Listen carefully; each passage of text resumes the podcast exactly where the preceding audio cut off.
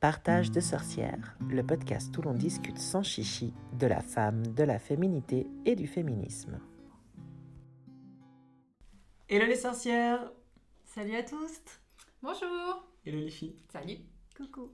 Bienvenue pour ce nouvel épisode de Partage de sorcières dédié au sabbat Beltane, un sabbat de la sexualité, je le dis avec un grand sourire, des fleurs, de la joie de vivre, de l'optimisme et euh, le sabbat pendant de Samhain. Alors, dans l'hémisphère nord, on est maintenant à Beltane, l'hémisphère sud, on, est sur Samhain, mais donc on reste dans l'hémisphère nord. Et euh, Beltane, c'est l'un des sabbats euh, majeurs. Alors, à nouveau, majeur et mineur, c'est juste deux manières de les catégoriser, mais c'est pas qu'il est plus important. Mais c'est donc un sabbat du Festival des Feux, où le feu a vraiment une place centrale et on pourra le, revoir tout à l'heure. Une fois n'est pas coutume, commençons euh, ce nouvel épisode avec Anaïs, si tu veux bien, avec euh, l'étymologie euh, Eh oui. de Beltane et puis bah, les anciennes traditions, quoi, tout ça. Je, je Tout à bafouille, je vais bafouiller pendant cet épisode a priori. Mais non Effectivement, Beltane, c'est vraiment le pendant de Samhain, tu l'as très bien dit, et il est aussi à mi-chemin entre les fêtes de l'équinoxe et du solstice d'été que nous fêterons ensuite à l'Ita. Donc c'est un peu un portail, il est un peu entre deux, et euh, c'est pour ça aussi qu'on dit euh, que à Beltane, le, le voile entre les mondes est très fin. Et donc on, Ah, on a aussi. comme à Samhain cette Ok. proximité avec le monde de l'au-delà éventuellement, le monde euh, des, des fées, du petit peuple, etc. Voilà, donc on est vraiment dans cette, dans cette ambiance-là. C'est vraiment un sabbat très important et qui est très fêté et encore euh, de nos jours euh, Mm. également. Donc en termes d'étymologie, pour une fois, ça va être super facile, quelle chance. Euh, donc euh, les philologues ça, sont assez d'accord, notamment Philippe Jouet, sur cette question. Et donc Belten, tout simplement, ça veut dire jour de mai ou 1er mai. Voilà, donc comme ça on est tranquille. Et éventuellement jour de Belle, euh, en référence à Belenos Beizama, le couple de dieux qui était euh, célébré pendant cette fête euh, dans les, à l'époque celto-gauloise. Donc par contre ça c'est un peu... c'est pas forcément l'étymologie qui est privilégiée, mais vraiment c'est premier jour de mai. Voilà, un jour de mai, tout simplement. Donc pour une fois, bah, c'est assez facile. Mm. On, est, on est simple et on n'a pas des prononciations trop compliquées. Voilà, donc pour l'étymologie de, de ce, de ce jour-là. On parlera ensuite, je pense, des déesses hein, de plus en détail. Ouais, c'est ah, plutôt voilà. Mm. Donc euh, Belisama notamment, je pense que tu la présenteras. Euh, je vais en parler un petit peu dans les anciennes Ah bah traditions. Non. ah bah écoutez, bah, je vais en parler moi alors. Ouais. Euh, en général aussi, je farfouille un peu les sites mégalithiques, mais comme là on n'est ni un solstice ni un équinoxe, eh ben il n'y en a pas des masses. Et j'en ai trouvé un quand même en République d'Irlande dans le comté de Kerry. Donc là, grand bonheur de prononciation, je vois déjà ton petit sourire. tu m'entends et tu me vois rigoler. Voilà. Donc le site un truc- de Attends, pardon, parenthèse. Pour les sorcières qui nous écoutent, qui peut-être nous découvrent là, on a un problème de prononciation.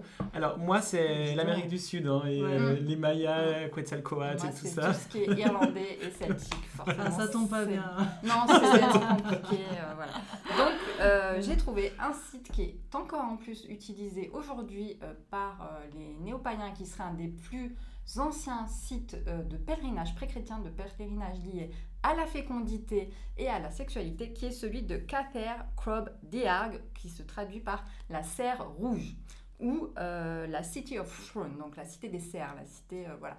Donc ce serait des cerfs de l'aigle, hein, pas du cerf de l'animal, comme sur ta petite tête. Donc ce serait vraiment un site qui serait très très ancien, plutôt du mésolithique ou du néolithique moyen, et où on aurait euh, des traces de euh, cultes euh, qui se seraient célébrés à ce moment de l'année, notamment liés à la fertilité. Tu l'as dit en introduction, c'est un sabbat dédié à la fertilité, vraiment c'est le, le summum du printemps. Donc on est vraiment là-dedans et on va le retrouver aussi avec toutes les traditions agraires, dont je parlerai aussi plus en détail, puisqu'aujourd'hui j'ai fait un petit switch, j'ai cherché les traditions anciennes, mais comme je trouve que c'est souvent un peu répétitif, je vous parle toujours des euh, Celtes d'Irlande, des euh, Romains, euh, des... euh, voilà, je vais en parler un petit peu, mais je suis allée surtout chercher dans le folklore de nos campagnes et dans ce que ma grand-mère, moi, maternelle, Mm. m'a transmis, qui est la sorcellerie de campagne. Et moi, je trouve ça vraiment, c'est quelque chose qui me passionne. Donc, je suis allée un peu gratter là-dedans parce qu'il y avait beaucoup de choses pour, pour fêter Beltane, justement. Ça, c'est vraiment cool. Merci beaucoup de faire ce partage-là. Moi, j'ai pas du tout d'héritage ancestral féminin. Je pense pas pour rien que j'ai créé trois cercles. Ça doit être aussi en lien avec ça. Ouais. Et euh, je trouve toujours génial quand on a euh, des partages de sorcières qui viennent euh, voilà, nous raconter les grands-mères, les tantes. J'ai souvenir aussi d'un épisode avec Mia. Qui est l'illustratrice qui avait fait, quand on faisait des box à trois cercles, on avait une illustratrice qui avait bossé avec nous sur je sais plus quelle box. Elle avait fait la carte de la Lune et elle nous avait Mm. raconté plein d'anecdotes par rapport à ses grands-parents et leur relation aux, aux, aux vaches, aux prés et à tous les rituels. Ouais. Et ça, c'est vraiment trop cool. Bah, c'est exactement ce qu'on va, ce qu'on va retrouver parce que c'est une fête qui est très très Ouais. euh, agraire aussi. Il y a eu encore beaucoup de survivance, Oui. euh, même jusqu'à maintenant. Même jusqu'à maintenant, Ouais. tout à fait. Bah, on parlera sûrement du mât de mai. Mm. Voilà, le mât de mai, c'est encore quelque chose qui est très utilisé Ouais. euh, dans de Mhm. Nombreux euh, pays. Euh, donc, euh, je vais commencer. Pardon, je me permets Ouais. encore une parenthèse. J'ai- J'aime bien cette collection des éditions Mm, euh, mm. des bouquins. Beltane. Voilà, c'est des petits bouquins dédiés à, à chaque sabbat. Et j'étais impressionnée comme pour celui-ci, pour Beltane, il y a vraiment énormément de traditions actuelles Ouais. qui sont répertoriées. Pour les, pour les autres sabbats, honnêtement, il y a un peu des bribes. Toi, tu, tu dois creuser à chaque fois. Mais Beltane, il est très actuel en C'est fait. très moderne, ouais. C'est très moderne. D'ailleurs, il y a encore un énorme festival en- en- à Édimbourg. Euh, Moi, j'ai été d'ailleurs le Ah ouais? Beltane Ah, wow. Festival. C'est incroyable. Ça, ça regroupe des milliers de personnes sur une colline, sur la colline d'Édimbourg. Et en fait, il y a- il y, a une grande procession où euh, voilà, euh, on, on suit la reine de mai et l'homme vert qui représente Mm. donc, ce, ce sabbat. Et euh, c'est très très actuel et il y a vraiment beaucoup, beaucoup, beaucoup de personnes qui se joignent à cet événement. Donc effectivement, euh, c'est encore un sabbat qui est très très fêté. Et puis j'ai trouvé aussi euh, des choses, euh, enfin je vous en parlerai tout Mm. à l'heure, mais c'est un petit peu dans toute l'Europe, Oui. vraiment qu'il y a des survivances, euh, même ici à Genève. Ah Donc euh, ouais, Ah, de on voir verra ça. tout à l'heure. Ouais. Je sais qu'en Italie, c'est- il y, a, il y a plusieurs célébrations encore euh, qui sont très vivaces, euh, euh, qui sont liées au feu et à Beltane aussi éga- également. Donc oui, oui, je pense que c'est ça qui est intéressant, c'est que c'est vraiment pour le coup un sabbat qui a traversé les âges. Mm. Et euh, comme on va le voir via la symbolique qui est très très forte, Mm. euh, je pense que c'est ça aussi qui a fait que ça a beaucoup survécu, c'est que ça parle à beaucoup de gens en fait, Mm, mm. tout simplement. Donc je vais commencer bah, du coup avec les Gaulois, Ouais. nos ancêtres les Gaulois, comme on disait à l'école, ce qui est bien entendu pas exact euh, tout à- totalement. Donc les Gaulois, c'est euh, un terme générique qui regroupe euh, l'ensemble des peuples, des peuples d'origine celto-germanique qui habitaient donc la Gaule euh, à l'époque antique et on les connaît majoritairement par eh bien, l'ouvrage de Jules César himself, La guerre des Gaules. Et César parle dans sa guerre des Gaules, dans un passage, de euh, Beltane et des célébrations que les Gaulois faisaient à cette époque-là, donc qui relie aux, périodes du mois de mai, et euh, notamment de l'Assemblée des Carnutes, qui aurait été l'assemblée des druides du clergé euh, gaulois en fait euh, à l'époque, et donc dont Jules César aurait entendu parler, et il en parle également dans ses mémoires, donc c'est quand même quelque chose qui était certainement très prégnant pour que même Jules l'envahisseur le, note de son côté. Donc pour les Gaulois, cette période-là, elle est vraiment euh, l'apogée de l'année parce que c'est la période euh, qui va marquer le retour de la chasse, le retour de la guerre, le retour des razzias, des, affrontements entre, les différents peuples gaulois. hein. C'était vraiment une mosaïque de peuples, on peut pas... J'utilise le mot gaulois, mais euh, c'est vraiment une mosaïque de plusieurs tribus, si on peut les appeler comme ça. Et euh, vraiment, c'était à cette période-là qu'ils se remettaient eh ben, à se battre entre eux pour euh, des territoires, pour la chasse, pour euh, même pour euh, leurs femmes, certainement. Donc, on- pour eux, c'était vraiment une, période très importante. Et les druides fêtaient euh, cette période, donc lors de cette fameuse assemblée des Carnutes, par l'allumage d'immenses feux, on en, reparlera, dédiés aux deux dieux principaux du panthéon gaulois, qui étaient Bélisama, la très brillante, et son parèdre masculin, Bélénos, euh, qui était euh, dieu également de la foudre. Donc, euh, non, c'est Aramis, pardon. De du soleil, Mélénos du soleil, Ouais. voilà, merci. Ouais. Donc effectivement, euh, c'était les, les célébrations qui étaient liées à ces deux principaux dieux. Alors on ne sait pas grand-chose euh, de plus euh, de ces dieux, mais euh, Bélisama, on en trouve des traces dans l'archéologie, donc on sait qu'elle était euh, très célébrée, et notamment qu'il y avait aussi des sources qui lui étaient euh, dédiées. Euh, Quand on verra peut-être plus les déesses, je, je développerai plus ce point-là. Mais donc vraiment, il y avait ces euh, assemblées, ces grands feux, et euh, ces grands feux qui étaient allumés, au milieu desquels on faisait passer euh, le bétail et les troupeaux pour les purifier et pour empêcher qu'ils attrapent des maladies. Donc c'est vraiment le feu à Beltane. Il est purificateur, il est prophylactique, donc il empêche la maladie d'arriver avant même qu'elle ne soit là. Voilà, donc ça servait vraiment aussi à ça. Donc ça c'était plutôt les traditions gauloises. Donc euh, voilà, on est, en Gaule cisalpine. Pour les Romains, c'est la Gaule de l'autre côté des Alpes, donc c'est la France en gros, hein, en très très large. Mm. Et puis on va ensuite traverser euh, eh bien, le bras de mer de la Manche pour arriver sur les peuples celto-irlandais plutôt. On en a, j'en ai déjà un petit peu parlé avec ce fameux mégalithe, euh, site mégalithique. Donc le, là aussi en Irlande, beaucoup beaucoup de traditions liées à Beltane et certainement, on a maintenant l'habitude, liées euh, aux déités euh, du panthéon celtique. Euh, donc on en a des traces dans plusieurs textes parce que on a euh, beaucoup de poèmes hein, qui, sont, euh, qui nous sont parvenus. Donc on a le fameux Tormar Émir, donc la courtisane des mers. Mais cette fois-ci, j'avais bien prononcé, j'avais C'était top, travaillé. c'était top.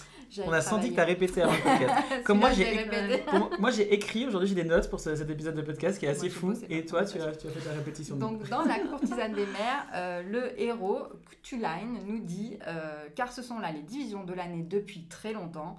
L'été de Beltane à Samhain et l'hiver de Samhain à Beltane. Donc il y avait vraiment deux saisons. Et donc c'est comme ça qu'on sait dans les textes que ces fêtes existaient. Un peu où on n'avait pas trop de traces pour Imbolg ou des, des sabbats Mm. sont Ouais. plus confidentiels. Mhm. Là, vraiment, c'était, on le sait, les deux, deux grandes fêtes de l'année, l'été et l'hiver. On divisait un petit peu euh, comme ça. Mais je trouve que dans, sa- dans Beltane, pardon, il y a vraiment cette notion de dualité. On la Mm. retrouve beaucoup plus que dans les autres sabbats, où il y a l'homme et la femme. Euh, il y a, le, y a, le, y a les, les feux, il y a deux feux dans lesquels on, passe milieu. Le jour et la nuit, enfin, il y a vraiment quelque chose qui se, qui se joue aussi sur cette notion de, ouais, de dualité. qui est Mm. aujourd'hui Mm. beaucoup questionné aussi euh, par, euh, par tous les courants inclusifs où il y a le spectre est plus nuancé que hommes et femmes, Mm. mais si on le reprend d'un point de vue, d'un point de vue simple, très simple, sans, sans a priori, il y a vraiment cette, cette ambivalence dans, dans Bel- Beltane que je trouve assez intéressante. Bah, tu le disais avant, euh, l'homme vert et puis euh, Ouais. La- la Reine de parce qu'en fait, c'est tout simplement lié à la reproduction. que Oui. Simplement Mhm. mâle-femelle, en fait. euh, C'est ça. C'est ça, c'est ça qui est, qui est symbolisé, représenté beaucoup dans ce sabbat-là, puisque Mm. effectivement, c'est un sabbat qui est lié à la sexualité, à la fécondité, à la fertilité de la terre. Mhm. Et on a effectivement, on a ce côté aussi très feu et eau. Oui. Oui. Donc aussi deux opposés Tout à fait. euh, qui sont essentiels, donc euh, le soleil et l'eau pour faire pousser. Donc, euh, ouais, c'est Ouais. juste.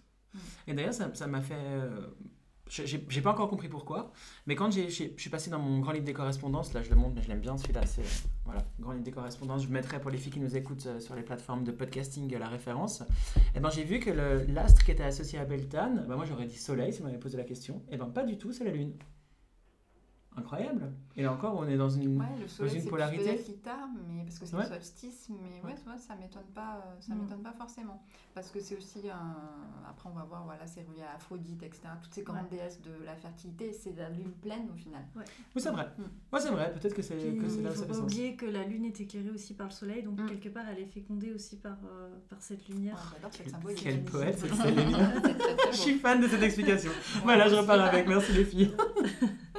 Donc, euh, pour continuer sur nos petits Celtes, bah, ils avaient un petit peu les mêmes traditions que nos amis gaulois, puisque c'est la même origine, hein, on va pas se mentir. Donc, eux aussi, euh, une grande assemblée. Alors, vraiment, pour le coup, dans ces traditions-là, euh, dans ces civilisations-là, ça semblait quand même être plus une fête du clergé, alors qu'aujourd'hui, elle est vraiment plus populaire, je trouve. C'est-à-dire que les gens, au fil du temps, se sont appropriés certainement la tradition et l'ont plus transformée en une grande fête qui est plus populaire. On fait des, banquets, etc. Alors qu'à l'époque, ça a l'air quand même d'avoir été plutôt euh, une fête, oui, réservée à une sorte d'élite religieuse qui était les druides et dirigée en tout cas par eux. Donc c'est peut-être la différence entre les anciennes traditions et les modernes, c'est qu'aujourd'hui on est, on est plus ouvert peut-être, et à l'époque c'était quand même beaucoup plus euh, réservé à ce, à ce clergé. Donc euh, c'est Keating dans son histoire de l'Irlande, l'History of Ireland, qui nous dit qu'il y avait ces grandes assemblées, donc sur les collines, tu as parlé de la colline d'Édimbourg, et en Irlande c'était la colline du Sénart, donc dans le comté de Kerry, toujours Mm. pareil, où on allumait ces grands feux de Beltaine et où on faisait passer les euh, troupeaux entre, les, euh, entre les feux. Alors ce qui est marrant, c'est que j'ai trouvé également qu'en Irlande ancienne, euh, Beltaine était liée à une tradition de divorce, ou en tout cas de rupture de ce qui pourrait s'apparenter au contrat de mariage. Ce qui est marrant quand on parle de fécondité, d'union, etc. Mhm. Est-ce que c'était pas le moment de dire bon bah là avec mon gars ça marche pas donc je vais en prendre un autre histoire de voir si ça si ça peut marcher mieux hein, si on peut être plus fécond peut-être en tout cas euh, je trouvais que c'était sympa Ouais, cette différence Ça fait sens Mm. un peu avec le fait qu'il y a l'union des mains qui se fait beaucoup à cette Mm. période. Mm. Et je sais que ce, ce rituel, en fait, cette union était valable une année. Mm. Donc peut-être qu'au bout d'une année, en fait, il n'y avait peut, pas de euh, renouvellement. Voilà, euh, et on, peut dire, on pouvait ouais. dire, bah, euh, voilà, ça ne nous convient pas, et finalement, on a envie de changer, donc euh, Mm. voilà, ça ne fonctionne pas. En tout cas, c'était lié avec cette, cette idée de divorcer. Enfin, nous, on n'a pas rentré ça à un divorce.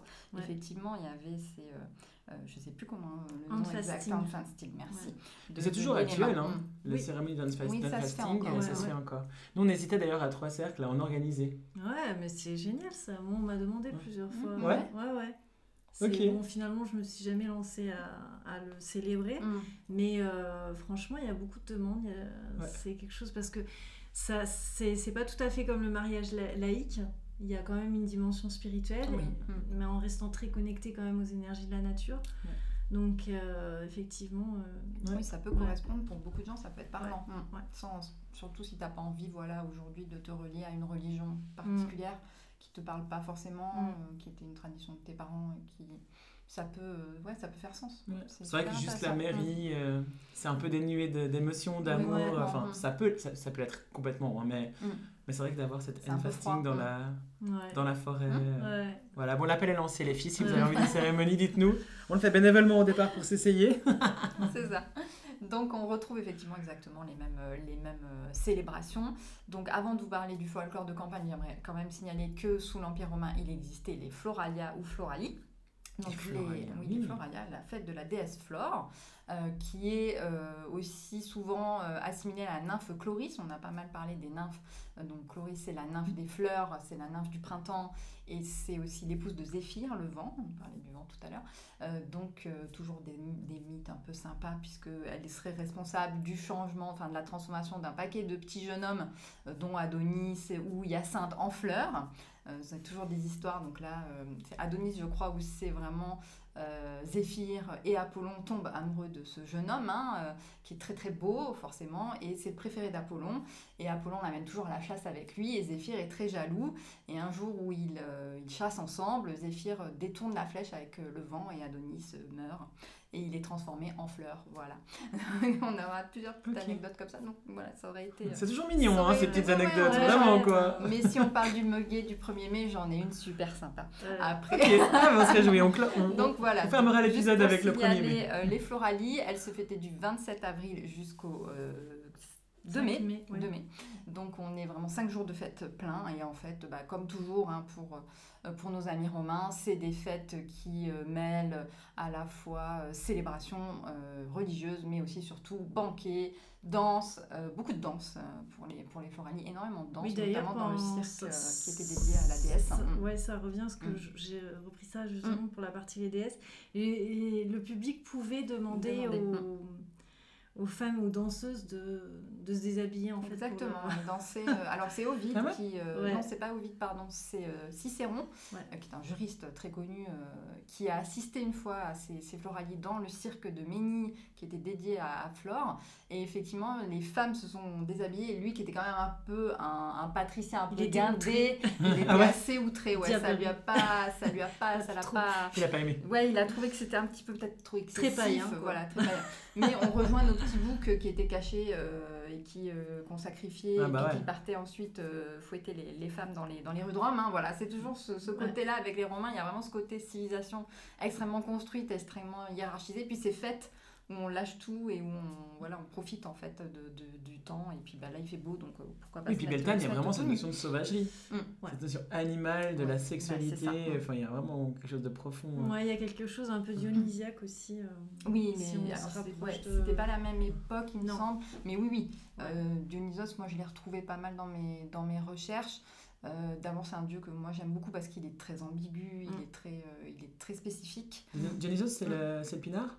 C'est lui, tout Voilà. à fait, entre autres. Voilà. Alors voilà, ça c'est la, la première idée. Voilà, Ok. c'est l'idée qui est après est avec la Renaissance. Après, il est orgiesque, c'est ça, ouais, ouais. Ouais, très- bah c'est euh, large. c'est l'instinct aussi. Voilà. Ouais. C'est l'instinct, la joie. Le... Voilà, mais pas que aussi. Enfin, il a un côté très sombre Dionysos Mm. parce qu'il y a souvent des histoires de cannibalisme, Sauvagerie. liées, de sauvagerie, de, de- Ah ouais. vraiment de, de choses très très sombres qui sont aussi Mm. liées à son culte, euh, notamment voilà, via les Ménades hein, qui euh, qui déchirent Orphée euh, et qui le mange après quand elle le croise. Mm. Euh, Il y a ce côté folie, euh, voilà. Enfin, c'est c'est Ok. très- c'est vraiment une figure qui est très intéressante qu'on pourra creuser peut-être Mm.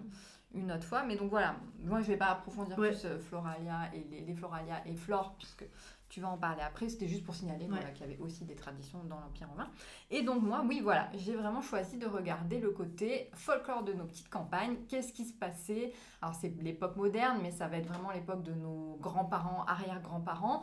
Euh, moi, j'avais une grand-mère qui était d'origine du Limousin et elle me disait tout le temps quand j'étais petite, tu sais, la région de laquelle on est originaire, c'est le berceau de la sorcellerie en France. Ah Et moi, ça m'est toujours resté vraiment. Et c'est vrai que c'est un, un endroit qui est vraiment dans le centre de la France, qui est très vert, qui est encore très peu peuplé.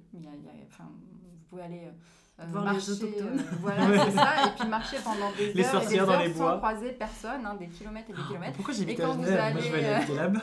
Quand vous arrivez dans un village, euh, d'un coup tout le monde vous ferme les volets à la tronche hein, parce qu'on ne vous connaît pas, vous êtes ouais. un étranger, donc vous faites peur. Il y a vraiment encore des endroits comme ça. C'est Puis surtout euh, que les villages se sont vidés aussi beaucoup. Oui, beaucoup, Ouais. beaucoup. Et un peu moins avec le retour quand même. hein, ça, Ouais, ça en ça. plus, euh, ça revient, mais Mm. vraiment, ouais. Et euh, donc, c'était des, des, euh, des traditions qui existaient. Et vraiment, au 1er mai, donc dans la nuit de Beltane, du 31 avril au 1er mai, il y avait Du tout 30 un avril. tas... Du 30 avril, oui, pardon. Au 1er mai, du 31. T'as dit trop dur. Je crois que j'ai noté. Tu rajoutes 31. des choux. Ouais, moi, je mets des jours en plus, j'aime Ah, bien. bah oui. Autant en profiter. Et donc du coup, euh, c'était vraiment euh, des fêtes donc, qui étaient liées aussi au feu, où on va allumer des feux, on va retrouver cette tradition agraire de sortir les bêtes, etc. Mais c'était aussi lié à la transhumance très fortement dans les sociétés qui étaient encore très agricoles. Donc c'est le moment où on va sortir les bêtes pour l'hiver et on va les amener soit vers les pâturages, soit ici vers la montagne. Ouais, pâturage d'été. ils vont monter en Mhm. montagne, ils Mhm. vont aller, euh, les bergers les conduisent, il y a vraiment tout un rituel qui est lié à la transhumance, avec les animaux de tête qui ont des cloches, etc., les clarines, tout ça, c'est encore... Et des fleurs aussi souvent. hein, des fleurs, Je, je très fais, souvent je des fais le lien fleurs, maintenant en ouais. mais dans les transhumances en Suisse, il y a Oui, toutes oui. ces bêtes qui sont super belles. Ouais. Super belles, hyper décorées. Oui, Oui, euh, Et surtout, euh, voilà, c'était, euh, elle me racontait cette idée de les conduire, de les sortir avant le matin pour qu'ils puissent profiter aussi de la rosée qui se Mhm. déposait là, sur les fleurs et les plantes et l'herbe qu'ils allaient brouter pour que quand ils arrivent, ils aient vraiment le, le moment de profiter de cette eau un peu, Bénite. un peu Ouais. bénite par la nuit et par la lune. Et alors si ça tombe en plus une pleine lune ou une nouvelle lune, c'est encore mieux, bien entendu.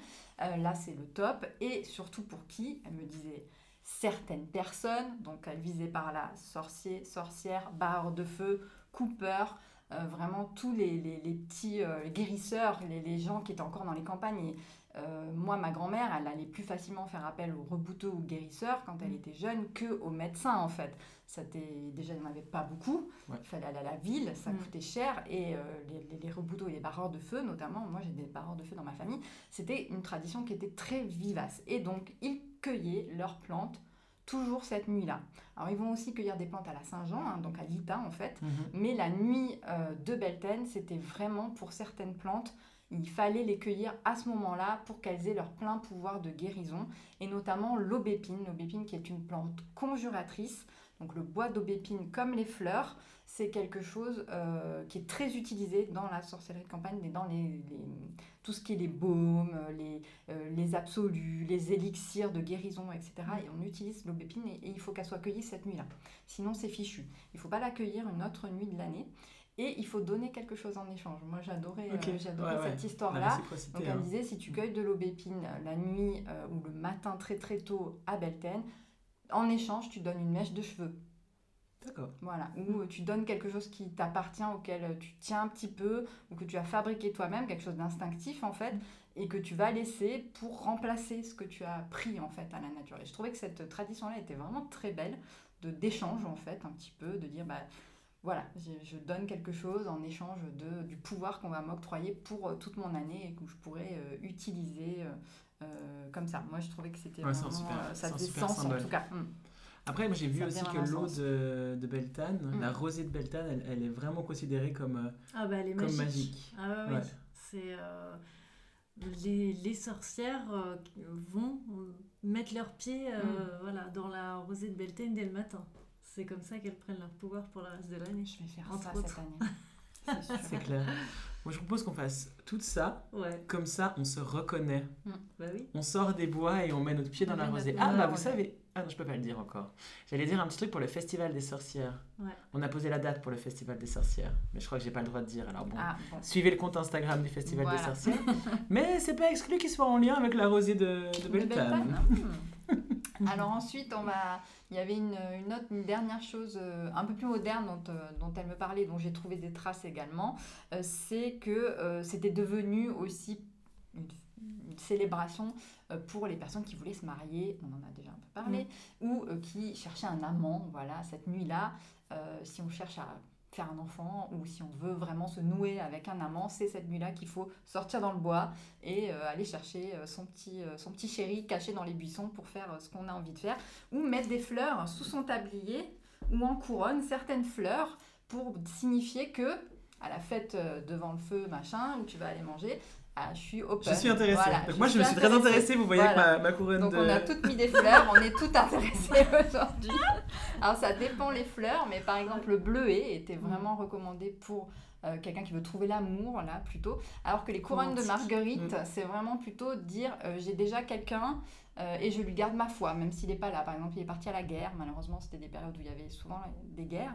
Ben je suis occupée, donc je ne, je ne partici- je participerai sans participer, voilà par exemple. Donc, Alors, moi, j'avais lu cette que- idée de langage des fleurs aussi. Mm. Ah oui, ça c'est vraiment trop cool, Mhm. se signifier comme ça. Et j'avais lu que euh, les bébés qui naissaient suite à la nuit de Beltane, eh ben, c'était les bébés du couple, indépendamment si c'est pas le couple qui l'avait fait.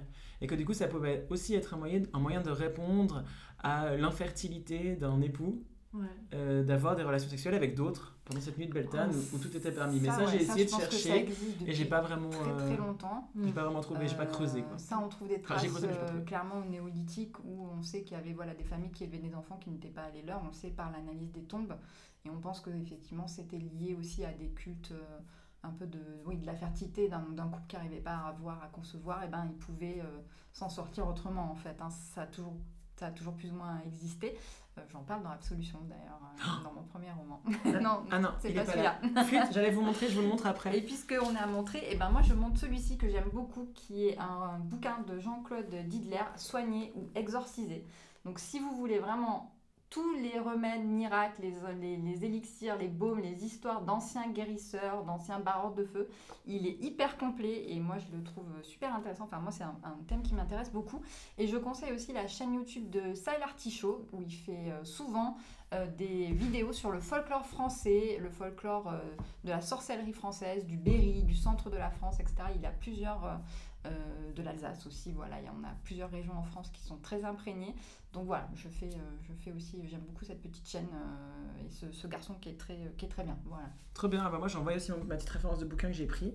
Alors il y a les filles sérieuses comme Anaïs qui ont soigné euh, ou exorcisé. Et moi j'ai potion, élixir et filtre magique, à savoir fais-toi ton cocktail, picole en faisant de la magie. Et j'ai trouvé ça méga cool. On en a trouvé un tout à l'heure. On en a trouvé un, il c'est vrai. picoler. Fallait de la très bonne eau de vie. la très bonne eau de vie, Et c'est de. Anaïs Alexandre. Et euh, je voulais vous partager une ou deux petites euh, recettes euh, tout à l'heure parce qu'il y a des cocktails pour appeler l'amour, pour euh, euh, dé- démultiplier la passion, etc. Donc euh, je vous le partage aussi. Je le trouvais vraiment cool ce petit. Qui est super joli en plus, franchement. Il est euh, très joli, ouais. Mm. Je connais pas. Vraiment joli. Euh, du coup, dans, les, dans la sorcellerie de campagne, est-ce que tu as d'autres euh, Moi, c'était éléments à un nous peu partager? euh, les seuls éléments, euh, bah, ceux que je m'étais notés en fait les plus intéressants. Après, il y en a mille autres, mais euh, voilà, si j'ai d'autres choses qui me, euh, qui me viennent, euh, j'en parlerai euh, au fil de, au fil de l'eau, quoi. Trop bien. Voilà. Et les filles qui nous écoutaient euh, sur les plateformes de podcasting ou qui nous regardaient sur YouTube, puisque maintenant c'est c'est possible grâce à Lucie, n'hésitez pas à marquer en commentaire si vous avez Oui. des, de la sorcellerie familiale que vous avez Ah. envie de partager avec nous et dont on n'aurait pas encore parlé, parce que pour nous c'est toujours super chouette, un, de pouvoir échanger avec vous, mais deux, aussi de pouvoir euh, apprendre de nouveaux rites et rituels qu'on n'aurait pas forcément eu en, Mm. en visibilité. On parle aussi beaucoup euh, de l'Europe, mais euh, ben, les célébrations, elles sont euh, au travers du monde. Donc si Mm. vous avez euh, un héritage de partout ailleurs, on est vraiment très très très très preneuse. Et du coup, bah, on enchaîne avec les déesses, si tu veux bien, Sélénia. Ouais. Alors effectivement, tu as parlé de la, la déesse Flora et j'avais envie d'ouvrir le bal avec, avec elle puisque c'est la reine des fleurs. Voilà, c'est la déesse du printemps, de la récolte. Et comme tu disais, à, à Rome, elle était célébrée lorsque les champs étaient en fleurs. Donc le 1er mai, on célébrait euh, en son honneur euh, euh, bah, avec des jeux, des jeux floraux. Donc, et puis ça a pris un développement, effectivement, comme tu dis, sur, sur cinq jours. Et il y avait un jour en particulier qui était dédié à... Comment dire C'était un peu une date anniversaire pour célébrer son temple qui avait été monté là-bas. Donc euh, le culte euh, de la déesse Flora euh, aurait pour origine un legs, tu avais dû le voir dans tes Je l'ai vu, ouais. recherches, euh, qui avait été fait euh, au peuple romain par une courtisane donc, du nom de Flora. Euh, et euh, donc, elle avait fait ce leg euh, à la condition que l'on célèbre chaque année une fête en son honneur. J'adore, tellement Ouais. d'égo. Ouais. Ne m'oubliez pas, chaque année, célébrez-moi avec des fleurs. C'était ça euh, ouais, Trop En bien. gros, ouais, avec un temple. Ouais, ouais. et euh, donc le Sénat aurait par la suite élevé Flore au rang de déesse pour légitimer les fêtes. Et en fait, on, Mmh. on se rend compte que dans pas mal de, de mythes, euh, souvent les courtisanes, elles ont une place assez importante. Ah, bah oui. On a parlé de la fondation de Rome et on- de la fameuse louve qui a, euh, qui a euh, nourri Romulus et Rémus, mais euh, loupa en, en latin, c'est aussi une prostituée. Mm. Ok. Voilà, donc en, en fait, c'est vrai que comme tu disais tout à l'heure, euh, tu parlais du, de Cicéron qui était Oui. choqué par, euh, par voilà, toutes ces fêtes parce qu'effectivement. Euh, voilà, il y avait aussi un peu euh, tout ce culte du corps et de la sexualité un peu libérée qui pouvait être mal vue par effectivement une montée La bien-pensance. La bien-pensance, voilà.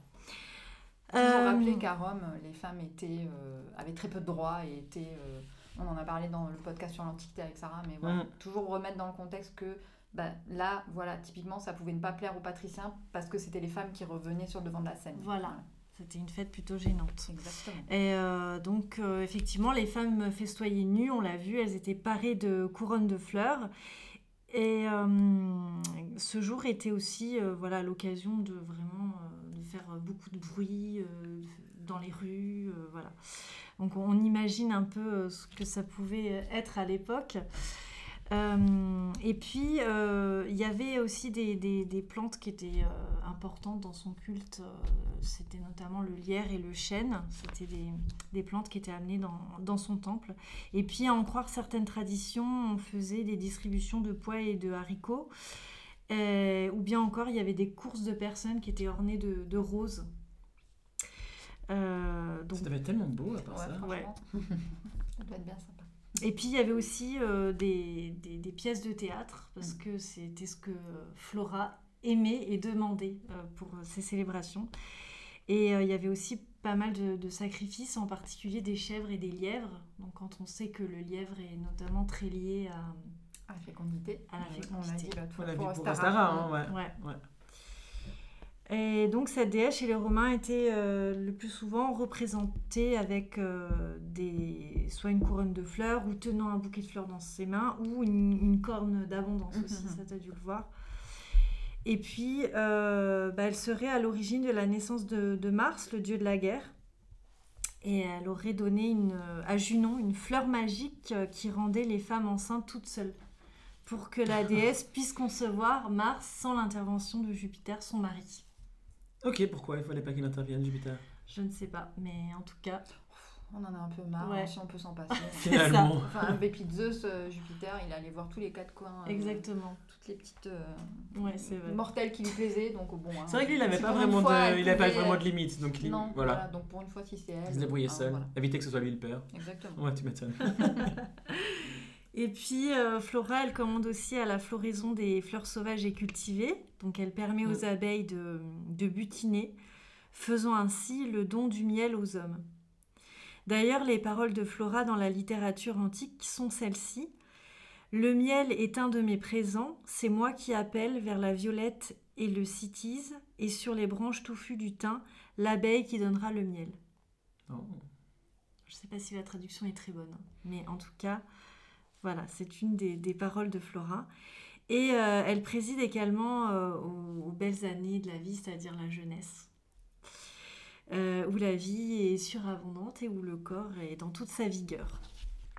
Ouais, en, en cohérence avec cette notion de, de croissance. Moi, j'avais vu dans les, dans les, dans les thèmes qui étaient centraux à Beltane, il y avait la frivolité, la légèreté. Mm. C'est, aussi ce qu'on peut voilà, associer à, à la jeunesse et puis à la lune dans son premier, dans son premier croissant. Quoi. Ouais, complètement. Et puis euh, Flora, elle représente aussi bien la Dame de Mai qu'on retrouve dans, dans, voilà, dans, dans beaucoup de, de célébrations euh, du mois de mai.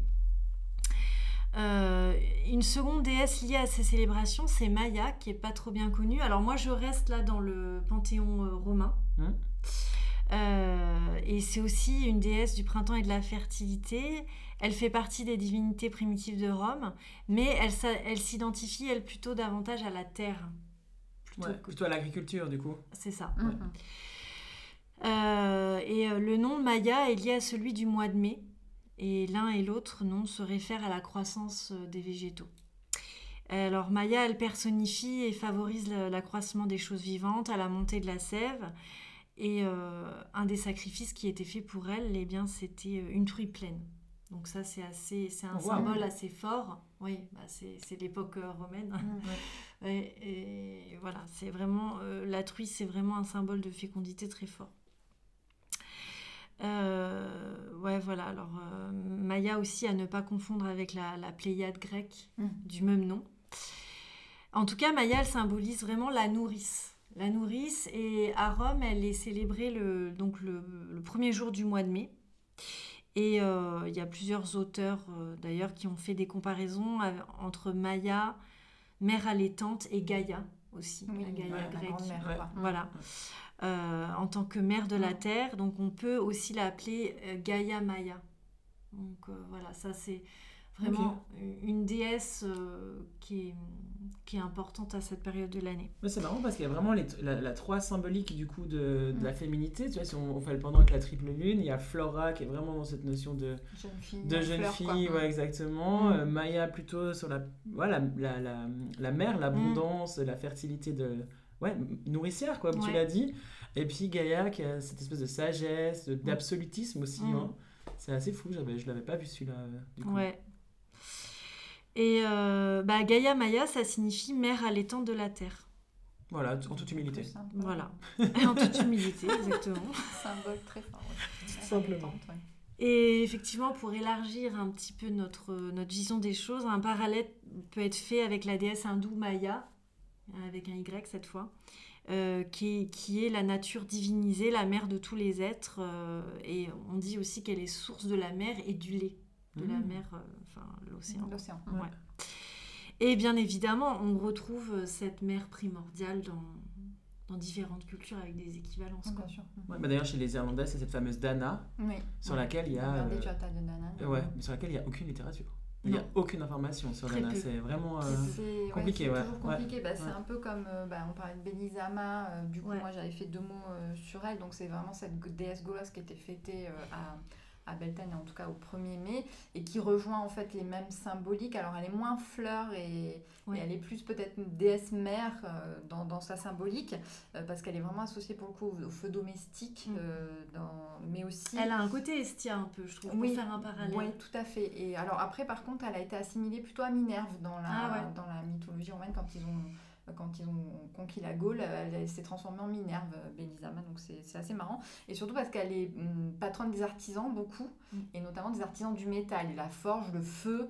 Voilà, on en revient toujours à ce symbole de, de forgeron, de, de, de- de travailler avec du feu, voilà, où c'est vraiment des, des symboles qu'on retrouve à, à Beltane et aussi euh, des sources thermales parce qu'elle est euh, guérisseuse. Donc on retrouve cette dualité euh, feu-eau dont Mm. tu parlais tout à l'heure que je trouvais intéressante Mm. et on la retrouve, on sait quand même qu'elle était célébrée parce qu'on a retrouvé donc deux inscriptions qui attestent de son existence, une à Vaison-la-Romaine qui indique euh, donc un émetton, c'était le frontispice d'un temple en fait qui indique une inscription à Belisama.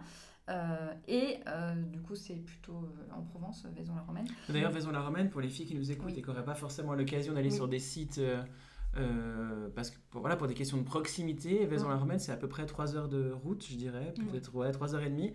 C'est un site C'est un incroyable. site, oui. Mm. Voilà, qui est peut-être dans la liste des choses à faire, pas trop trop loin de Genève. Voilà. Ouais. Mm. Et aussi, on a trouvé une dédicace sur une céramique euh, à Liberchy en Belgique. Voilà. Et là, euh, c'est plutôt la seconde moitié du 1er, second siècle. C'est à peu près les deux sources épigraphiques qu'on a sur Belisama. Donc on sait qu'elle était fêtée, mais là, pareil, on n'a Mm. pas des sources qui Mm. sont, euh, qui sont immenses parce que c'était, oui, des, déjà c'était des, Des déesses, traditions et puis orales des aussi, traditions beaucoup orales. Ouais. Et puis, bah, il y a toujours cette histoire de colonisation, Mm. colonisée par les Romains et ensuite par la culture chrétienne. Donc, forcément, ça se noie un petit peu euh, dans, dans les sources. Quoi. On ne trouve pas... On trouve pas plus que ça, quoi. Voilà. Oui, en Mais, sachant euh, que la, la plupart des, des, enfin, des écrits qu'on a, euh, c'est les chrétiens en fait qui ont écrit sur les païens. C'est Ouais. ça. Donc, euh, C'est toujours un petit peu le problème qu'on a, c'est souvent des écrits qui sont tardifs. Ouais. Mm. Et euh, après, je sais pas, moi j'avais noté aussi euh, la nuit de Valpurgis quand même. oui, Donc je pense que tu vas peut-être en parler après. rapidement, ou- euh, ouais. si tu veux. Non, mais on peut, on peut vas-y, euh, on peut commencer là-dessus, puis moi je Ouais, complète à la ouais, limite. ok. Parce que moi, c'est quelque chose que j'aimerais bien, j'aimerais bien aller en Allemagne faire la nuit Ah ouais. Donc 2024, on a c'était quoi? On était sur la colline d'Édimbourg. Ouais. 2025, euh, Valpurgis. Valpurgis, Voilà, si vous avez un truc à soumettre pour Allemagne, 2026, eh ben on est preneuse. On est un- on est On pour va On les est pour les- exactement les 10 prochains Beltane, on peut faire un petit quart de sorcière. Ah, Franchement, à part ça, Ah, ce mais serait tellement énorme. Je- Ouais. Et après, on fait le guide touristique euh, des sorcières. hein. Moi, je suis open. Ok. Ah, Dites-nous si vous êtes Ouais. intéressés. Exactement, dites-nous. Carrément. On fait un sorcière tour. euh, Ah ouais. Attends. Un sorcière que- tour, non mais arrête, Non, tu me vends du rêve. Carrément. Mais je sais qu'en plus, vraiment, pour le coup, je pense que l'Allemagne, c'est pas vraiment loin. Et je sais qu'en Italie, au nord de l'Italie, il y a un site aussi très important euh, Oui. de sorcellerie. Donc, Ah euh, oui, oui. c'est peut-être faisable. Ok. Ok, trois cercles entendus. Alors, pour faire une petite corrélation entre le mois de mai, les sorcières et les déesses, parce que moi j'aime bien toujours euh, faire rejoindre euh, le- la figure de la sorcière avec Ouais. les déesses, euh, j'ai envie de parler de Médée, je pense que j'en avais Mm. déjà parlé, mais bon voilà, c'est- elle revient toujours dans, dans, dans ce que je fais, donc voilà. C'est euh, une déesse de la mythologie grecque qui marche parmi les mortels. Je dis qu'elle marche parmi les mortels parce que toute sa mythologie la met en scène avec euh, ben, des personnages euh, mortels, des humains, des humaines. Et elle est sorcière et prêtresse d'Hécate, donc mère de la magie. Euh, elle est connue pour ses élans euh, passionnels et donc ce qui ressort, c'est l'élément feu, beaucoup, dans, dans- dans sa mythologie. Et euh, le chaudron est un de ses outils. Justement, on parlait de, du feu et de l'eau. Elle est spécialiste dans le rajeunissement grâce à ces rites qu'elle opère dans le chaudron. Et c'est là où je fais la corré- corrélation, c'est qu'on retrouve des traces de culte euh, en Italie, où elle a fusionné avec la déesse italique des serpents Angitia, si je prononce bien. Et chaque année, le 1er mai, euh, il y a un festival des serpents. Ah, Ouais, à Cuculo, qui est en, à proche de Rome. Et, ça, c'est une survivance en fait du culte euh, de Médée Médée. Wow. et- au 1er mai. Et, euh, et donc, initialement, euh, cette euh, procession était dédiée à ces déesses, mais elle a été récupérée par les catholiques. Et donc, elle a été remplacée par le saint Dominique, protecteur des morsures. Donc aujourd'hui, la procession est faite avec un saint. Mais à l'époque, euh, on peut imaginer la statue de la déesse ornée de bijoux et de serpents de, vivants euh, qui étaient portés à travers tellement. le village. Voilà, faut imaginer. Oh là là. Et les serpents s'enroulant autour d'elle euh, et des porteurs. Et d'ailleurs, c'est toujours le cas. hein. C'est impressionnant. hein. Il y a- la statue est pleine de, De- de de serpents Il y a les gens des serpents de partout. En fait, ils ont été les chercher dans, dans les montagnes parce que c'est une zone qui, est- qui abrite énormément de serpents. Et euh, bon, aujourd'hui, ils sont relâchés dans la forêt après le- Ouais. le, festival, mais euh, à l'époque, ils étaient sacrifiés et mangés, quoi. Donc, euh, et le Très serpent, euh, justement, il a ce côté très igné, hein, comme le dragon, c'est Ah une oui, créature de une feu. créature de feu. Mm. Et, comme euh, la donc- salamandre. Mm. Exactement, donc qui est très lié avec ce sabbat aussi euh, du 1er mai. Et euh, donc voilà, c'est c'est vraiment une période où pour honorer les déesses mères, les déesses primordiales de la terre, de l'eau et du feu. Mm. Euh, Bah, moi j'avais noté dans les déesses aussi, dans les déesses de la sexualité, peut-être pour donner des, des idées aux filles, Ouais. euh, si, pour aller euh, avec, bon, voilà, pour- avec d'autres déesses si, si, si elles ont envie. Mm. Il y avait Aphrodite chez les Grecs, Vénus chez, euh, chez, la, chez les Romains. Oui. Cette notion de sexualité, d'amour, euh, Mm. de sensualité. Mm. Euh, Artémis, Diane, aussi. euh, aussi, hein, la nature, etc. Mm. Bon, Dana, on en a parlé. Freya dans le panthéon nordique. Quand même, sexualité. euh, Ouais. Freya, c'est quand même la, la seule déesse qui n'est pas associée à un, à un pendant masculin. Dans le panthéon nordique, ça fait de ma part. Et qui a vraiment cette notion de liberté sexuelle sur son char tiré par des lynx. On ne soulignera jamais, Jamais assez. assez. voilà. tellement Moi, bien. l'anecdote de la naissance d'Aphrodite quand même, qui est, donc on revient sur euh, toujours des, des- des mythes très sympas, mais elle est née en fait euh, du fait que euh, on a coupé euh, les testicules Mm. de Ouranos, elles sont tombées dans la mer, et de l'écume qui est- qui s'est formée est née Aphrodite, déjà en déesse toute faite, Ouais. pas voilà, elle n'est pas passée par le stade de l'enfance, etc. Elle était déesse pleine dès sa De l'écume de dès couille. son arrivée. Et voilà, ouais. C'est assez, euh, du coup, d'où sa sensualité certainement exacerbée, etc. Enfin, il y a ce magnifique tableau que tout le monde connaît Oui. de Botticelli, Oui. de la naissance de Vénus. Si vous passez par Uffizi à Florence, allez le voir parce que c'est quand même un gros morceau. Euh, mais euh, oui, oui, il y a vraiment cette image-là de, de profonde sexualité euh, chez, euh, chez euh, Vénus Aphrodite. Mm. Donc du coup complètement, euh, complètement associé, Complètement associé. À, à ce sabbat. Mm. Euh, on a parlé de, du roi Ou, de la, de la reine, du- de, de l'homme vert, pardon, de la reine de mai. On a parlé du, du mât de mai. On va y revenir un peu plus. Ouais. Mais euh, du coup, Sélénia, tu nous as un peu préparé euh, quelques idées de rituels et artefacts qui sont vraiment euh, en cohérence avec ce sabbat, aussi pour vous donner des idées euh, de rituels et d'artefacts à réaliser. Après, comme toujours, la plus forte magie, c'est la vôtre. Donc, si ça ne fait pas sens pour vous, ou bien que ça vous amène à devoir acheter euh, plein de matériel pour faire votre madmé ou Dieu sait quoi, c'est peut-être pas intéressant. Appropriez-vous comme vous avez envie et besoin avec ce que vous avez autour de vous. Peut-être moi j'aurais envie de vous inviter à entendre que c'est une célébration de la nature, de la fertilité, de la croissance et que du coup ben, notre ésotérisme ou notre spiritualité, ce serait quand même un petit peu compliqué qu'elle soit euh, en, en heurts ou en incohérence avec cette notion de respect de la nature. Voilà, je le souligne souvent parce que je suis assez choqué de, de la manière dont la spiritualité, l'ésotérisme aujourd'hui peut détruire la planète, entre Mm. autres avec ont euh, surconsommation surtout. Mm. la surconsommation. Bah, les cristaux, par exemple, la plupart des cristaux sont pas du tout éthiques dans, dans la manière dont ils sont, dont ils sont euh, et extraits et préparés. Enfin, je veux dire, on, on parle quand même d'enfants qui vont dans les mines quand il est question du mica. Enfin, pardon, c'est mon petit moment revendicateur, mais euh, voilà, Non. consommez en conscience, renseignez-vous sur ce que vous consommez, euh, et puis peut-être soyons vigilantes aussi à l'appropriation culturelle, mais ça on va en faire un thème euh, Mm. bien particulier avec Lucie parce qu'il y a des choses qui nous tiennent à cœur, mais je le redis, euh, le, le Palo Santo, c'est un bois absolument puissant, extrêmement rare, mais pas chez nous. chez nous on a le romarin, ça marche très bien. Voilà, donc c'était mon petit instant préparatoire aux rituels et artefacts. Faisons de la magie avec sens et dans ce qui est, ce qui est local pour nous. Mm. J'étais pas rigolote, hein, pardon. hein. Non, bah écoute, moi je pense qu'on on peut rire de tout, mais on, tout en étant sérieux quand même. Donc euh, t'as raison, il faut, il faut parler de ces choses. Ah bah moi je suis totalement d'accord. Et puis oui, euh, pratiquer en conscience, c'est quand même l'essence même euh, du, du but du- d'une spiritualité, euh, d'une spiritualité quelle qu'elle soit. Donc si euh, derrière on est conscient des impacts, il faut, faut que ce soit en accord avec ses propres valeurs aussi. Et moi clairement oui, ça c'est des valeurs qui me, qui me parlent aussi. Et du coup, Et du 1er coup, mai. euh, voilà, 1er mai, euh, effectivement, en tant que sorcière moderne ou en tant que païenne, on, on peut faire beaucoup de choses euh, et célébrer à notre manière. Je vais revenir un petit peu sur, euh, sur un petit peu euh, d'histoire, mais rapidos. Et on, on va voir comment on peut nous, euh, euh, nous approprier, entre guillemets, euh, toute cette magie qui nous vient de nos ancêtres. Euh, c'est vrai qu'on parle beaucoup de, de Beltane parce que dans notre récupération des célébrations païennes, dans notre système de sorcières modernes, on est très influencé par la Wicca.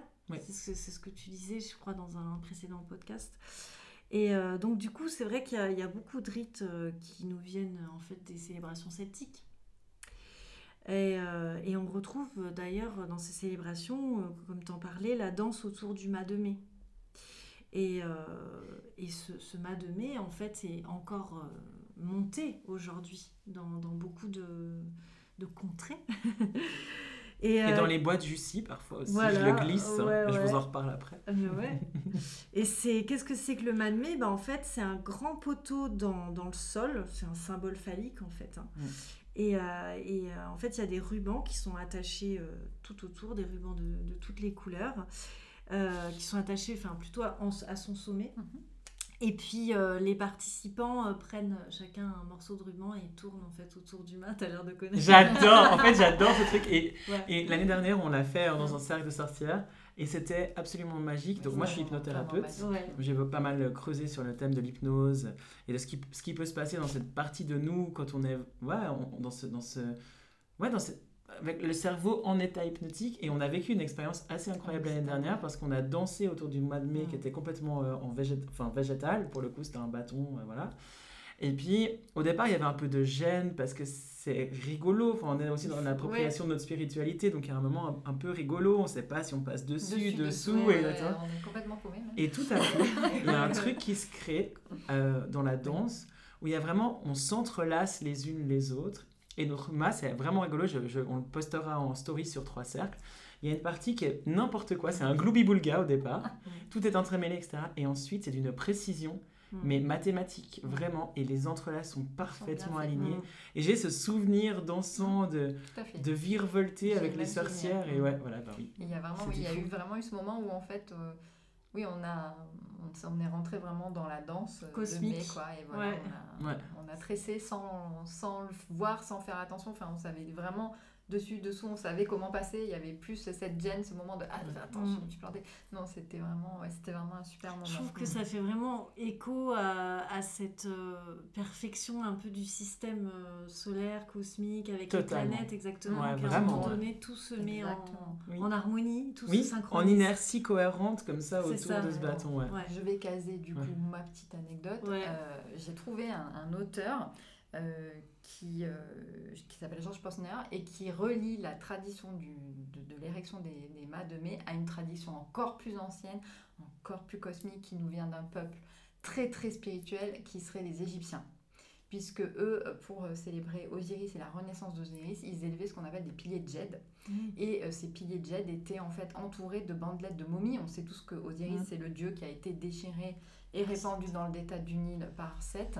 Et ensuite, sa femme Isis l'a euh, recousure euh, et momifiée. Hein, et c'est de là que, qu'ensuite euh, la, vie est revenue. Et il y avait vraiment cette tradition d'épier jet avec les, mais là, les morceaux de bandelettes de momie. Et je trouve ça mmh. super symbolique. Ah et vraiment, il y a ce côté de la mort revient à la vie avec ce, ce billet qui est totalement phallique. Là, pour le coup, le pilier jet, c'est le symbole du sexe d'Osiris en érection. Il n'y a pas de doute ni mmh. quoi que ce soit. Euh, et, vraiment, pour le coup, les Égyptiens, c'est une, utilisation tellement mystique, euh, mm. tellement voilà, reliée au, cosmos que ça fait, euh, ça fait totalement sens avec ce, que tu, ce que tu viens de dire en fait. Ouais, Trop bien. Mm.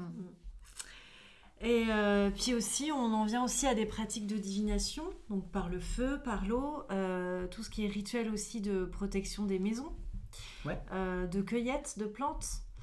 des, des seaux au-dessus des, des, feux aussi. Ça, c'est une tradition qu'on trouve euh, dans, beaucoup d'endroits pour s'assurer bonheur et fertilité. Euh, et puis, pour revenir sur le mai, pour euh, l'intégrer dans une pratique contemporaine, c'est vrai qu'on peut se réunir entre sorcières quand on peut, quand mm. on a l'espace aussi pour le faire. Mm. Mais parfois, on est aussi en milieu urbain où on est un peu contraint, ou alors on peut être aussi solitaire. Mm. Et donc, il y a une alternative, c'est qu'on peut créer un petit mât de mai euh, dans un petit pot de fleurs par exemple. Donc on peut se servir de n'importe quoi, même des, matériaux récupérés. voilà. Moi je sais que pendant des années j'ai eu cette pratique d'avoir mon petit matmé euh, pocket en, sur mon hôtel et ça permet de se, de, se relier à ces énergies euh, de sabbat. et puis, bon, c'est ce qu'on disait, c'est que c'est intéressant d'élargir notre vision sur les différentes coutumes du mois de mai en Europe et aussi Ailleurs, par exemple, si on regarde du côté du Japon, on retrouve aussi euh, beaucoup de rites autour du cerisier. Ah bah ouais, forcément. Et, euh, et, durant euh, cette période, ils, boivent du vin et ils récitent des poésies aux arbres. Et je trouve ça. Moi, j'aime la poésie. Une fois. oh, j'adore. moi, j'aime le vin. une fois, ouais, Je vais aller réciter des poésies aux arbres. C'est du saké, c'est de l'alcool Ça, j'aime moins. J'irai avec mon verre de vin à côté des. La vie se cultive moins bien au Japon. Mais il y a vraiment cette tradition de ohanami, donc on retrouve la tradition de manger dehors. en plus. Euh, donc d'aller manger dehors sous les cerisiers en fleurs. Alors c'est un petit peu avant, c'est plutôt maintenant en fait. Hein. Et donc au mois d'avril. Et euh, c'est vraiment, c'est dans les parcs, notamment à Tokyo, où c'est une ville qui est quand même très très très urbanisée, c'est une des plus grosses euh, mégapoles du monde.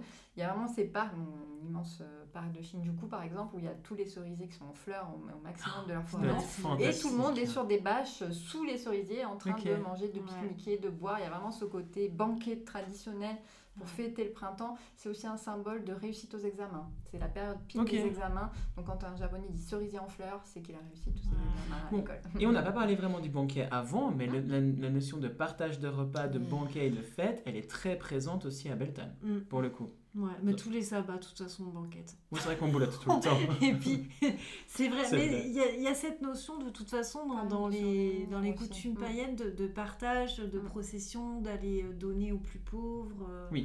Et dans les campagnes aussi, Oui. j'ai pas pensé à le dire, mais c'était vraiment aussi le moment des foires et des marchés qui rouvrent, et notamment des foires aux bestiaux. Mm. Et donc il y avait tous euh, les maquignons notamment qui achètent les, les bêtes, etc. C'était vraiment à ce moment-là qu'on faisait les meilleures affaires aussi. Donc c'est c'est aussi ce côté pas seulement euh, euh, euh, fécondité ou prospérité purement physique, mais il y a aussi Mm. ce côté abondance, euh, même matérielle, quoi, même de projets, même de, de- de choses comme ça qui vont, euh, Mm. qui vont prospérer à cette période.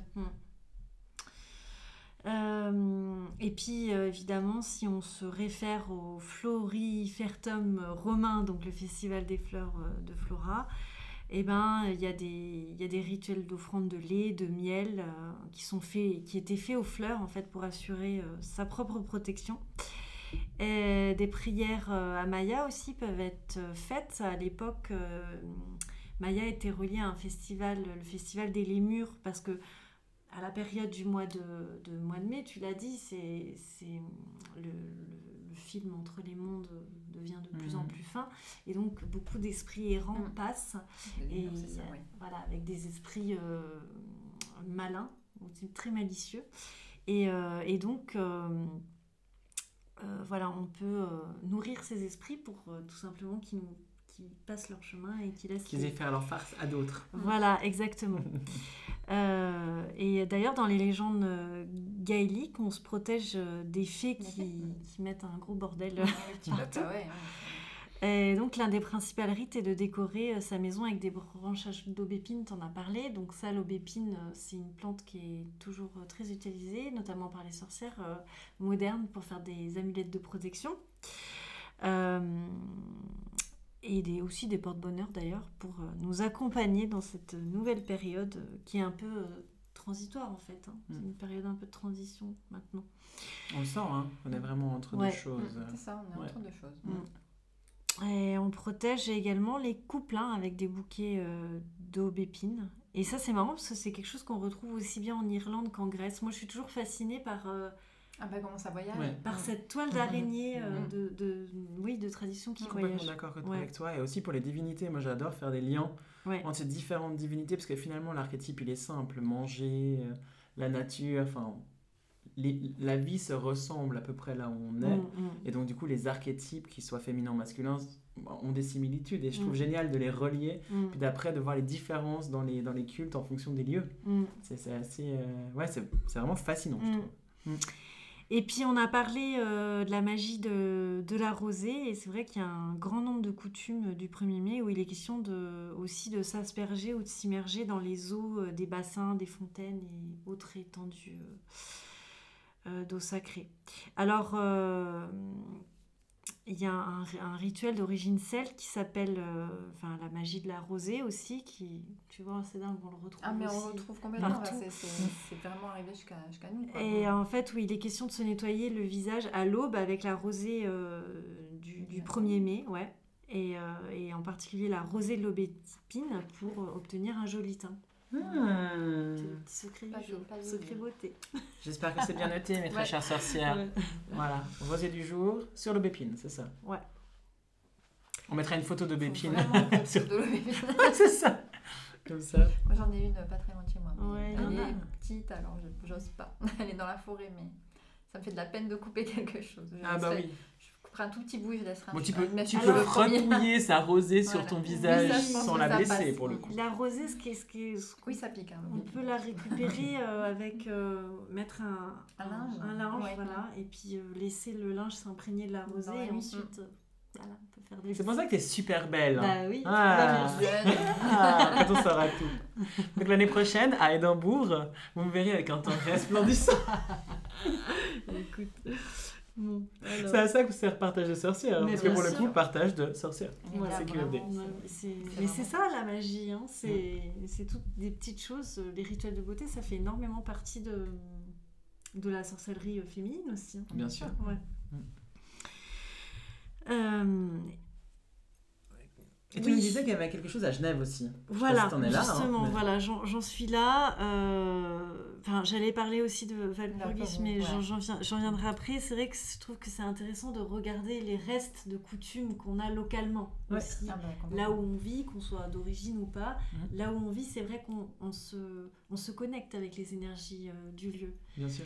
Et, euh, et en fait, moi, je me suis rendu compte euh, que en vivant à Genève aussi, il y avait des survivances euh, païennes, et notamment dans la célébration du feuillu. Je sais pas si vous en avez déjà entendu parler. Ah, moi, je Non, suis pas récemment du tout. genevoise, donc je Thérèse, suis eh ben, vaudoise, donc non. Le, feu- le feuillu ou feu... Le feuillu. feuillu Voilà, donc ça c'est pareil, c'est une survivance de l'homme vert hein, qu'on retrouve euh, partout euh, en Europe.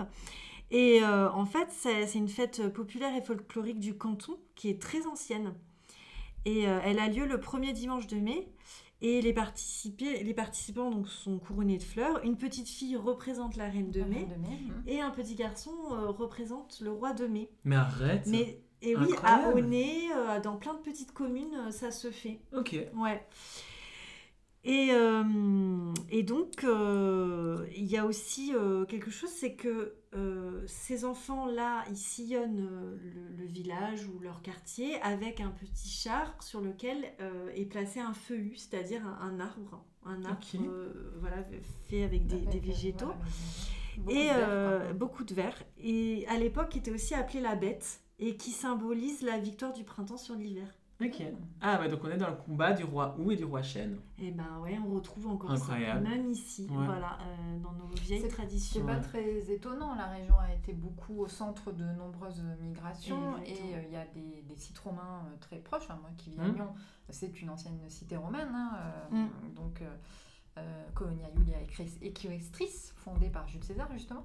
Et donc, euh, oui, ça, ça m'étonne pas. Il y a aussi eu tous les Celto-Ligures, les Helvètes, c'était des Celtes. Oui, Donc, oui, c'est on vrai. retrouve quand même beaucoup euh, bah, ces anciennes traditions. C'est fou que ça perdure. Oui, c'est ça. en fait. Ouais. c'est Ouais, ouais, ouais, incroyable. ouais, Bah, surtout dans une ville qui a quand même été écrasée par le protestantisme, avec tout ce que ça peut avoir eu de, de très euh, entravant d'un point de vue des, Oui. des- des loisirs. Mm. Enfin, je crois qu'à Genève, c'était interdit de rire dans la rue, interdit de se Ah masquer. oui, oui, sous enfin, l'époque calviniste. Voilà, Ouais, c'était vraiment sûr. particulier. Et il y a quand même ces résurgences, ce qui est assez génial. Et oui, et en fait, euh, bah, justement, ces fêtes, elles ont été interdites pendant un moment donné, mais c'est Ouais. revenu, quoi. C'est revenu quand même. C'est revenu. Ouais, parce que le- c'est tellement connecté, je pense, les gens, ça leur parle, quoi. Donc, Ouais. euh, ben voilà, la petite fille et le petit garçon, je trouve ça trop fou. Enfin, Trop mignon. Trop mignon.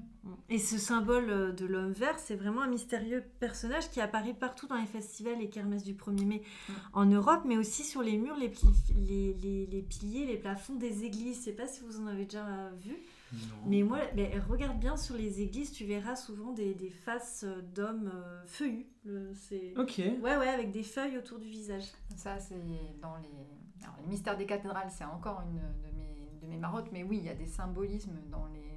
que les bâtisseurs de cathédrales, qui sont les ancêtres des Oui. maçons, ont placés. Qui sont vraiment euh, ouais, qui sont assez intéressants à voir des fois. Dans... Mm. J'ai pas noté de d'hommes feuillus, mais j'en ai peut-être euh, pris en photo parce que j'adore prendre Oui. les, les chapiteaux de colonnes en Ah bah tu nous partages si c'est le c'est cas. possible, je vais regarder dans ce Mm. que j'ai. Trop bien. Et les sorcières, si vous avez aussi ouais, des si images vous qui vous viennent images, comme ça de non. lieux euh, proches de chez vous, n'hésitez pas Mais, aussi à nous les euh, envoyer sur enfin, Trois Cercles, on les riposte Un des plus connus, c'est l'ange au sourire de la cathédrale de Reims. C'est cet ange magnifique qui a un sourire très énigmatique et qui est sur le portail de de- des plus grosses, des des plus belles cathédrales de France.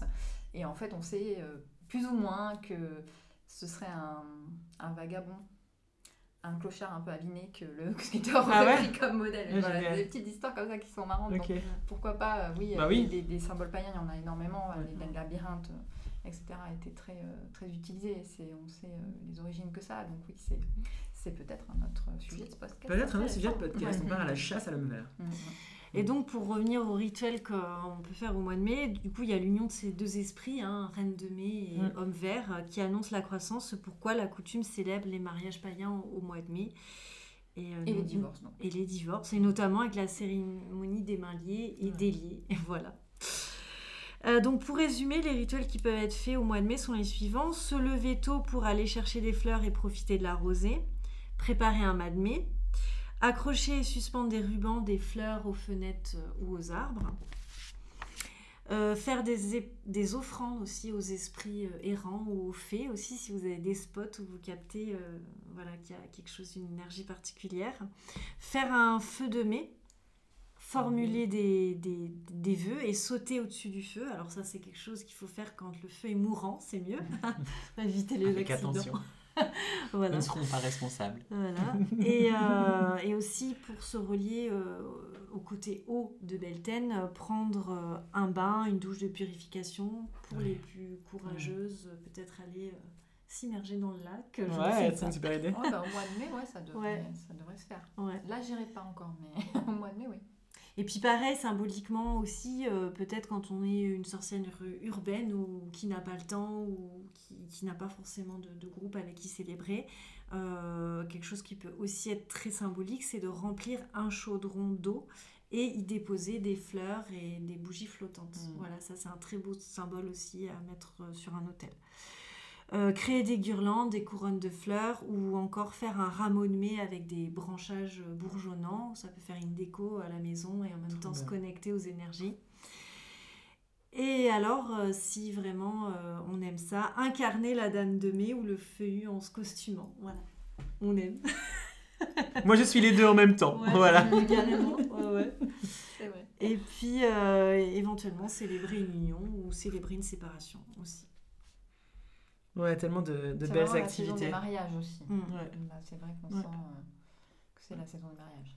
Et pour chez soi, j'a- j'aime bien cette idée de, comme tu parlais avant, d'un petit madmé. On peut aussi se faire une petite baguette magique euh, et décorer son hôtel avec des fleurs. Enfin, décorer son hôtel, je trouve, à chaque sabbat, avec Mm. les, les symboles du sabbat, c'est c'est vraiment une, une chouette activité en tant que sorcière et Mm. sorcière urbaine aussi, parce qu'on peut finalement mettre des choses très simples Mm. dans un tout petit espace.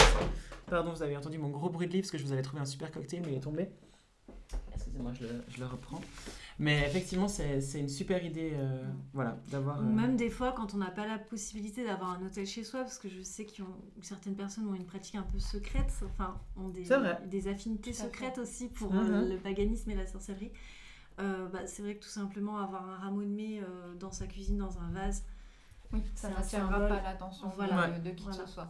Ou alors, comme on fait en France, vous avez le muguet, la tradition du muguet Mm. du 1er mai. C'est une ancienne tradition qui a des origines antiques, mais qui a été surtout rendue au goût du jour par euh, Charles IX, donc à la Renaissance en 1561. On lui avait offert un brin de muguet, il a trouvé ça super sympa, il en a offert à toutes les dames de la cour et ensuite à tout le peuple français. Euh, le problème, c'est que le, le muguet est une plante toxique et qu'il y avait une famine. Et donc le pauvre, le pauvre Charles IX avait un, eu un règne extrêmement sanglant. hein. Il a tout ce qu'il a fait, le pauvre. C'est un roi que moi j'aime c'est beaucoup. pas long. Qui qui qui est- c'est vrai que c'est pas drôle, mais euh, qui est. Il te dit des os, mais, des euh, c'est os. un peu ça. Puis bon, il est devenu, il mord atrocement, peu cher, en suant Ouais. du sang, donc on Ouais. certainement empoisonné. Et, et en plus, les gens se sont battus sur sa dépouille. Enfin bon, c'est vraiment tout son règne du début à la fin, c'est une catastrophe intégrale. Et au milieu, il y a la Saint-Barthélemy. Donc, Ah oui, avec lui aussi. Voilà, c'est Ok. lui. Donc euh, c'est vraiment une catastrophe. Et puis bah, les gens ont commencé à mourir parce qu'ils mangeaient le muguet en fait. Ils pensaient que ça se mangeait. Donc si vous cueillez en ce moment du, de l'ail des ours, faites très attention. Ça se ressemble énormément avec le muguet, mais le muguet c'est toxique. Donc c'est très simple pour reconnaître l'ail des ours. Déjà, il n'y a qu'une seule feuille, alors que le muguet c'est une grosse feuille, mais avec une énorme tige d'où partent toutes les feuilles. Donc là, l'ail des ours c'est plusieurs petites feuilles. Puis vous le froissez dans votre main, si ça sent l'ail, c'est que vous êtes safe. Mais faites attention, toujours quand vous cueillez des plantes, soyez quand même euh, attentifs. Oui, voilà. dans le doute, ne les mangez pas. Voilà. Voilà. Ouais. Voilà, c'est comme les champignons. Soit on connaît bien, soit, Voilà, ça. soit on prend pas de. de Ouais. Et d'ailleurs, ça me fait penser, euh, à Trois Cercles, on a, on a créé un Discord où des nanas échangent. Et on a un Discord, un Discord sur les plantes. Et s'il y a des filles qui sont intéressées à partager leur savoir sur les plantes, elles sont welcome. Au même titre que s'il y a des filles qui ont des questions, dans notre lot de copines sorcières, il y a plein de savoirs. Donc n'hésitez pas à venir rejoindre notre Discord et, vous à partager avec les autres filles euh, vos éventuelles questions. Avant de, terminer cet épisode sur lequel on a, on a longuement parlé, ce sera l'un des plus longs, mais c'est pas grave, c'était vraiment sympa. Je vous repartage mon petit, al- mon petit cocktail là, d'amour brûlant. Je vous invite à prendre une petite pincée de piment rouge, 3 cuillères à soupe de sucre de cannelle, un peu d'extrait de vanille, non ça vous pouvez vous en passer, euh, du sirop de grenadine, des glaçons, un petit peu de whisky. Par contre, on peut remplacer le whisky Du rhum. si on n'aime pas l'alcool. Ah, Hmm. alors là, Alors là, tu me poses une colle parce que moi Ah bah là, il faut mettre un euh, sirop, il faut. Ouais, voilà. ouais, Ouais. Ouais, voilà, un autre sirop de votre choix. Euh, placez vos intentions quand vous faites votre cocktail, quand vous malaxez vos ingrédients, etc. Et partagez cette boisson avec euh, l'élu de votre cœur. Et a priori, devrait s'en suivre un amour brûlant, une boisson de feu qui, partagée avec la bonne personne, partagera, euh, allumera pardon, passion et désir. Mhm. Voilà, donc bon, Sympa. j'essayerai, je vous raconterai sur les réseaux. Ah ouais.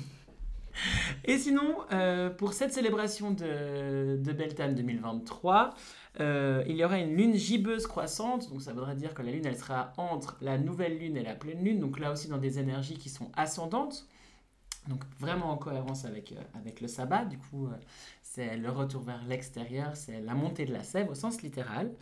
Euh, en vierge, alors moi j'y connais rien en astrologie comme vous le savez si vous, euh, si vous nous suivez sur euh, Trois Cercles, mais j'ai lu que ça faisait, que c'était une période de soin de soi et de simplicité. Et j'ai trouvé ça assez fun de se dire, bah ouais, à nouveau on peut faire ces célébrations avec des fleurs, mais en toute simplicité, Mm. et, et en se mettant nous-mêmes au centre de nos pratiques. Euh, puisque toutes les sorcières font le constat souvent, que ce soit dans les cercles, dans le podcast ou moi dans mes accompagnements individuels, que le soin de soi, il n'est pas forcément très présent. Mhm. Or, comme tu le disais avant, la beauté, ça fait partie des rituels de sorcière et la beauté, c'est pas juste être, euh, avoir du make-up, mais c'est aussi être bien à l'intérieur de Mm. soi, s'accorder du temps, la beauté psychologique, la beauté, la beauté émotionnelle, c'est, tout, tout ça et du bien-être. Euh, j'avais envie de vous euh, partager deux dates assez cool, enfin qui sont la même en l'occurrence, voilà. Et le 5 mai à 19h33, il y aura la pleine lune en scorpion. Et c'est aussi une éclipse lunaire le 5 mai. Non, Donc euh, ça va être chargé. ça va être relativement chargé. Et du coup, si vous avez besoin de décompresser après cette éclipse lunaire, vous pouvez venir le 6 mai avec nous dans la forêt. On va célébrer euh, la pleine lune. On va célébrer Beltane avec euh, une petite semaine de retard. Mais voilà, des fois, on colle pas aux dates. Ça, joue, ça joue quand même. Et le thème qu'on a mis pour ce cercle de sorcières, c'est le béaba de la sorcière moderne. L'idée, c'est de pouvoir partager sur nos pratiques avec d'autres femmes et que les femmes qui ont envie d'avoir une pratique euh, de sorcière, mais qui, pour l'instant, bon, ne connaissent pas grand-chose et ont envie d'avoir des copines, soient bienvenues. Alors, au moment où on enregistre l'épisode, il reste deux places. Donc, j'espère qu'au moment où on le diffusera, il en restera au moins une. Et sinon, bah, vous avez tout l'agenda des cercles de sorcières qui commence à être pas mal euh, plein sur le site de Trois Cercles. Anaïs et Célinia, je vous remercie infiniment pour tout ce que vous préparez toujours pour les épisodes. Célinia, on est trop contente de t'avoir retrouvée. Ça, oui, ça fait trop plaisir. C'est vraiment cool. Si vous aimez Partage de sorcières, ben, parlez-en à vos copines. Euh, likez et commentez euh, nos épisodes ou nos contenus sur les réseaux. C'est toujours cool parce que ça nous aide à avoir un peu plus de visibilité euh, auprès des sorcières. Même si en fait, euh, si cet épisode-là pouvait servir qu'à une seule d'entre vous, on serait déjà contente. Totalement. Euh, si vous avez envie, rejoignez le Discord. Pour ce faire, il faut écrire à Lucie sur le compte Insta de Trois Cercles. Et puis, ben, nous, on vous souhaite de très belles célébrations de Beltane. Amusez-vous bien, parce que finalement, il y a- c'est un peu l'essentiel. Et on se retrouve pour un prochain épisode euh, fin mai pour le sabbat de Lita. Et on dira joyeux anniversaire à Lucie. à plus les À sorcières. bientôt.